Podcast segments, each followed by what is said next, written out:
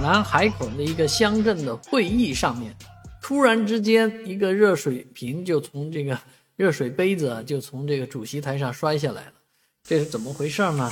这是当地啊组织村民召开一个这种平整土地，或者说对土地重新治理和这个规划的这么一个会议啊。那在跟村民的沟通当中呢，村民是当然是有话就说啊，呃，这个直截了当，而且表达了充分的不满。而这个主持会议的这个叫什么呢？年轻干部。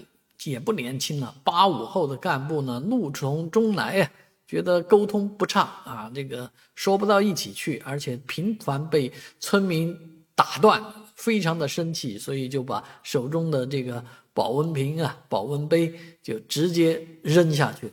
这个幸亏没砸着人啊，啊，底下坐了那么多人啊，没砸着。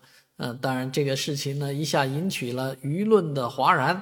啊，很多人都在拼纷纷指责这位年轻干部，八五后的东山镇镇长。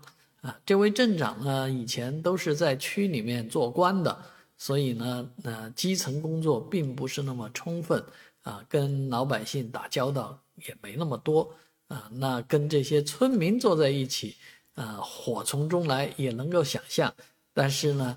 呃，这个把持不住自己啊，其实这也是为官的大忌啊。做做官员的人啊，他如果太冲动啊，这个官不不一定做得很长。